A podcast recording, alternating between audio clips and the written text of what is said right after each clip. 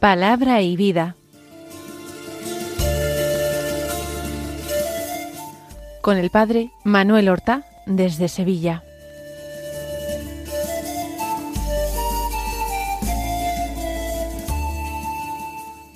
En el nombre del Padre y del Hijo y del Espíritu Santo. Amén. Alabados sean Jesús y María. Muy buenos días, queridos amigos, oyentes de Radio María y seguidores del programa Palabra y Vida.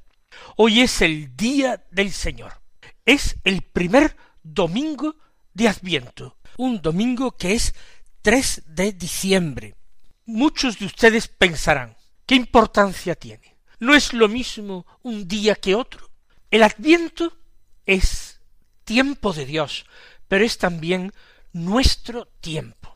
Un tiempo que nos prepara a la celebración de uno de los misterios más importantes de nuestra fe, que es el nacimiento de nuestro Señor Jesucristo.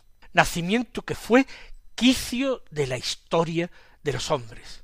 Momento culminante en que comienza la esperanza de una humanidad nueva liberada del pecado y de la muerte.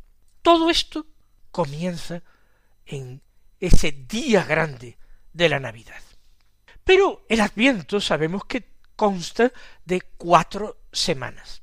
Y no es una elección al azar, sino que en el Adviento y en la Navidad, en el tiempo litúrgico de la Navidad, en total vienen a ser un mes casi medio, está compendiada. Fíjense ustedes lo que les digo, está compendiada toda la historia de la humanidad, el pasado, el presente y el futuro, desde la creación del hombre hasta la consumación de este mundo presente y la vida dichosa en Dios, el reino de Dios en su plenitud. ¿Cómo es esto? La creencia de los antiguos judíos que leen la Biblia es que hay un tiempo de preparación para la venida del Mesías. Y hay un secreto de la historia de la humanidad de alguna manera representado en esos días de la creación tal como nos lo narra el libro del Génesis en su comienzo. Una creación en seis días y un séptimo día que es el descanso de Dios. Son días que interpretan los hebreos como grandes etapas o momentos de la historia, subrayados por intervenciones salvadoras de Dios, alianzas entre Dios y los hombres. Para los hebreos, en el cómputo literal de la Biblia, que por supuesto no hay que tomar al pie de la letra, ni siquiera ellos lo tomaban al pie de la letra, se trata de números simbólicos. Pero ya digo, en ese cómputo, en esa cronología bíblica, van dos mil años, es decir, dos tiempos muy largos, desde la creación del hombre hasta Abraham, que inaugura un pueblo elegido donde se van a cumplir las promesas. Otro tiempo muy largo, otros dos mil años, desde Abraham hasta el Mesías. Este pueblo va a ir formándose y preparándose para que luego el Mesías pueda ser acogido. Y finalmente, otros dos largos tiempos, otros dos mil años, desde el Mesías hasta la consumación de la historia humana, el cumplimiento definitivo de todas las promesas. Esa primera etapa, desde la creación del hombre hasta Abraham, está dividida en dos largos periodos. El primero, desde Adán hasta Noé, en que Dios decide purificar a la vieja humanidad y hacerla más apta para llegar a formar su pueblo. El diluvio y la historia de Noé es historia de alianza y de nueva creación. llega Abraham y de nuevo hay dos larguísimos periodos, hay dos periodos de mil años, el primero desde Abraham hasta el rey David. El pueblo se forma y adquiere identidad nacional con el hecho del éxodo y el pueblo recibe las promesas. La eh, posteridad, la tierra en posesión. David inaugura otro tiempo nuevo. Es el reino ya realizado y David será el padre antepasado del Mesías. Por eso el Mesías recibe en la escritura el título de Hijo de David. Sin embargo, este tiempo también tiene que ser de fracaso para educar al pueblo de que el Mesías de Dios no va a ser simplemente un rey al estilo del mundo. Han pasado cuatro días, cuatro grandes periodos en la historia de la humanidad que es historia de salvación llega el Mesías. Y es el tiempo del Mesías que tendrá que ser reconocido en primer lugar por Israel, simbolizado, representado por los pastores que acuden en la noche a Belén para adorar al recién nacido. Y tiene que ser eh, reconocido en ese tiempo por las naciones, es decir, los pueblos extranjeros, los gentiles, que no forman parte del pueblo de Dios, de los hijos de Abraham, porque ellos también tienen que entrar en la salvación de Dios. Y esos pueblos extranjeros, esas naciones, vienen representadas en los magos de Oriente, que acuden igualmente a Belén a adorar y a ofrecer al Mesías que ha nacido. Y viene después un tiempo largo, otros dos mil años, el tiempo del Mesías, en que los hombres habrán de aprender a vivir en obediencia al Rey Mesías, entregándose a la amistad única del Rey Mesías, que es el amigo y es el amado, y aceptando su enseñanza, porque Él es también el Maestro y el Profeta, y cargándose de fe y de esperanza y de amor, y caminando por el camino de Dios. Y aquí estamos, hermanos, mirando hacia adelante. Apocalipsis, revelación de los planes de Dios, y apoyados en ese pasado que nos induce a la esperanza. Todo esto queda condensado en el Adviento. En sus cuatro semanas y sus aproximadamente dos semanas de Navidad para disponernos a cumplir el deseo, la voluntad de Dios y disponernos para la vida, la vida que nos ofrece Dios, que nos aguarda. Vamos entonces a escuchar la palabra de Dios que se nos proclama en la liturgia de la misa del día. Sea esta una de nuestras tareas más agradables y más importantes a realizar en el Adviento. Escuchar, como ya he dicho, la palabra de Dios. El texto que leemos en Adviento, ni los domingos, ni los días eh, entre semana, los días feriados, no es una lectura continuada, sino que se van tomando distintos textos de la palabra de Dios que van preparando nuestro corazón para la Navidad. Hoy como primera lectura tenemos un texto de Isaías, del capítulo 63, los versículos 16, la parte final, 17, el 19, también la parte final del versículo, y del capítulo 64, desde el versículo segundo, la parte final del versículo, hasta el versículo 7 dicen así, Tú, Señor, eres nuestro Padre, tu nombre desde siempre es nuestro libertador. ¿Por qué nos extravías, Señor, de tus caminos y endureces nuestro corazón para que no te tema? Vuélvete por amor a tus siervos y a las tribus de tu heredad. Ojalá rasgases el cielo y descendieses. En tu presencia se estremecerían las montañas. Descendiste y las montañas se estremecieron. Jamás se oyó, ni se escuchó, ni ojo vio un Dios fuera de ti que hiciera tanto por quien espera en él. Sales al encuentro de quien practica con alegría la justicia, y andando en tus caminos se acuerda de ti. He aquí que tú estabas airado y nosotros hemos pecado. Pero en los caminos de antiguo seremos salvados. Todos éramos impuros. Nuestra justicia era un vestido manchado. Todos nos marchitábamos como hojas, nuestras culpas nos arrebataban como el viento. Nadie invocaba tu nombre, nadie salía del letargo para adherirse a ti, pues nos ocultabas tu rostro y nos entregabas al poder de nuestra culpa. Y sin embargo, Señor, tú eres nuestro Padre. Nosotros la arcilla y tú nuestro alfarero todos somos obra de tu mano.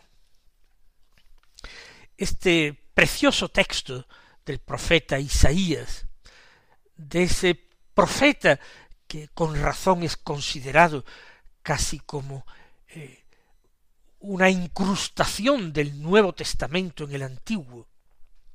Es el profeta que con más claridad habla del Mesías, el que tiene un acento poético más fuerte. Este profeta comienza este texto con la afirmación de que Dios es nuestro Padre y lo termina con idéntica afirmación. Sin embargo, Señor, tú eres nuestro Padre. Que la contemplación de las cosas que nos ocurren de los peligros en medio de los cuales vivimos, de nuestras caídas y pecados, que nada de eso perturbe la visión clara que podemos tener desde un primer momento, que tú, Dios mío, eres mi Padre.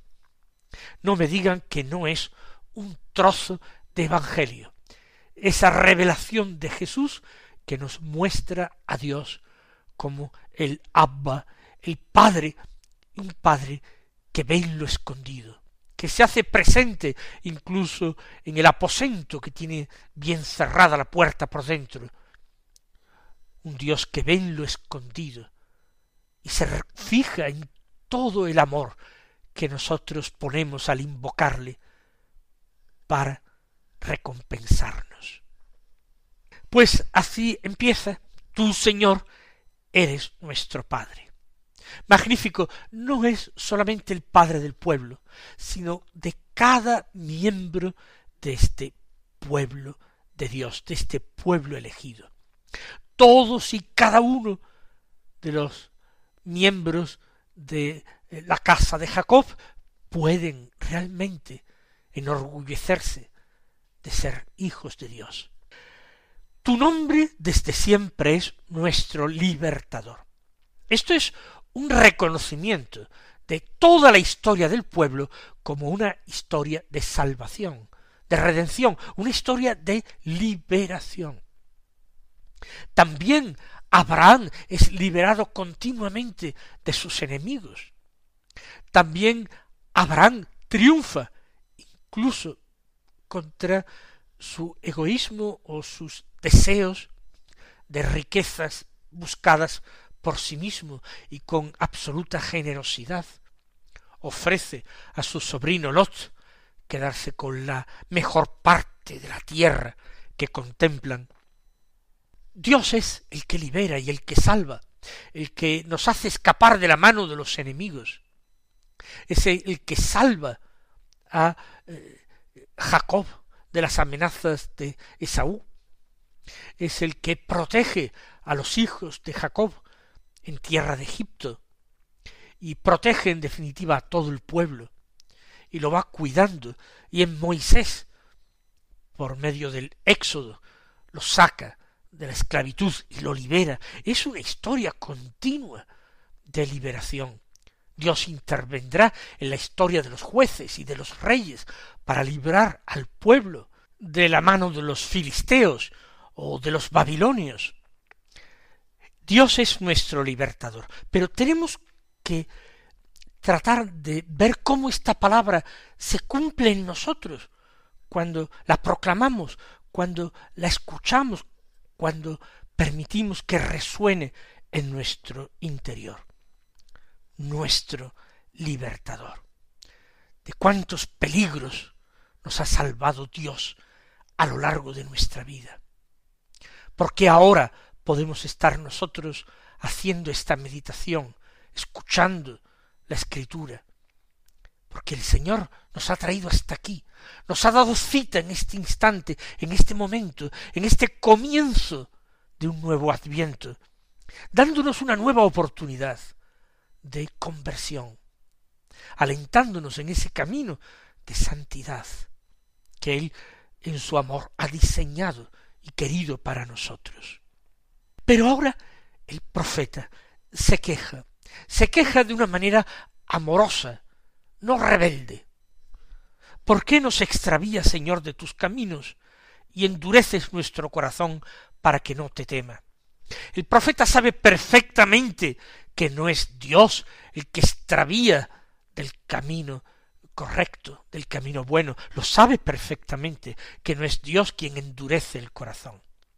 Pero el profeta se queja de que Dios no ayude más, que su gracia no sea más fuerte, no sea más tumbativa. ¿Por qué no actúa Dios con esa gracia con que actuó, por ejemplo, en la vida de un San Pablo, o de un San Agustín, o de cualquier otro santo convertido, de un San Ignacio de Loyola? ¿Por qué Dios no es más enérgico con nosotros? ¿Por qué es tan respetuoso con nuestra propia libertad. Por eso parece que te diera lo mismo, Señor, no endurezcas nuestro corazón, permítenos ablandarnos, y ciertamente nos ablandaremos cuando sintamos tu cercanía y tu amor. Por eso le pide, vuélvete por amor a tus siervos y a las tribus de tu heredad. Vuélvete a nosotros, y entonces te reconoceremos. Entonces desaparecerá nuestra dureza, entonces recobraremos el camino que por supuesto nosotros culpablemente abandonamos, extraviamos. Y termina esta interpelación con una frase llena de fuego, de pasión, de deseo, ojalá rasgases el cielo y descendieses. La contemplación del firmamento, del cielo estrellado, tras del cual el alma creyente y enamorada de Dios trata de imaginar, trata de intuir al Todopoderoso, ese Dios omnipotente, libertador, que es nuestro Padre. Ojalá rasgases el cielo y descendieses. En tu presencia, dice, se estremecerían las montañas. Descendiste y las montañas se estremecieron. Se estremecerían no sólo las montañas, sino se estremecerían mis entrañas. ¿Acaso no es la proclamación que se hace en el Evangelio al comienzo del Adviento. No es la predicación de Juan Bautista. No hay que enderezar los caminos. Señor, ¿por qué nos extravías de tus caminos? Hay que enderezarlos. No hay que abajar las montañas y rellenar los valles. Pues entonces en tu presencia se estremecerían las montañas y se derrumbarían, también las montañas interiores. Jamás se oyó ni se escuchó ni ojo vio un Dios fuera de ti que hiciera tanto por quien espera en él. Esto lo dice un hombre del Antiguo Testamento. Nosotros, que no tendremos que decir. Un Dios que hiciera tanto por quien espera en él. Sales al encuentro de quien practica con alegría la justicia y andando en tus caminos se acuerda de ti. Dios se muestra infinitamente generoso con quien es generoso para con él. Él se entrega a quien se le da totalmente. Sale al encuentro de quien parte al encuentro de él, con alegría. Eso es muy importante. Esa es una necesidad y una exigencia del adviento. Y quien se empeña en andar por tus caminos, esa conversión a la que se nos surge en adviento. He aquí que tú estabas airado y nosotros hemos pecado. El pecado del hombre llena de, de, ira, de contrariedad, diríamos de tristeza. Son sentimientos humanos, pero que se los podemos aplicar a Dios. En un sentido no literal al modo humano. En un sentido que no conocemos exactamente. ¿Por qué? Porque nosotros hemos pecado. Pero en los caminos de antiguo seremos salvados. No desesperamos. Esos caminos pueden enderezarse. Tu salvación puede llegar hasta esos rincones más oscuros de nuestra historia personal y comunitaria. Para esto comencemos con la confesión de pecados. Dice el profeta, todos éramos impuros, nuestra justicia era un vestido manchado. Todos nos marchitábamos como hojas. Nuestras culpas nos arrebataban como el viento. Suciedad, vanidad, falta de peso, como hojas secas que vuelen. Así éramos nosotros. Nadie invocaba tu nombre. ¿Cómo y cuándo? Pues en los momentos de extravío y de pecado, Nadie se acordaba de ti, nadie salía del letargo para adherirse a ti. Era como un sueño profundo, como una modorra en la que estábamos instalados. La proclamación del adviento nos va a ayudar a despertar. ¿Para qué? Para adherirnos a ti, dice el profeta. Pues nos ocultabas tu rostro y nos entregabas al poder de nuestra culpa. Pero esto está dicho en pasado. ¿Por qué? Porque ahora ya no nos ocultarás más tu rostro, nos lo muestras en el rostro de tu Hijo único, hombre como nosotros, niño que nace en Belén. Sin embargo, Señor, tú eres nuestro Padre, vuelve a repetir el profeta, nosotros la arcilla y tú nuestro alfarero, todos somos obra de tus manos. Modélanos, Señor, según tu voluntad. Mis queridos hermanos, que el Señor os colme de sus bendiciones y hasta mañana si Dios quiere.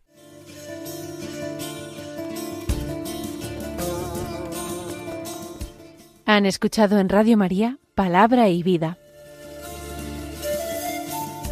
un programa que dirige el Padre Manuel Horta.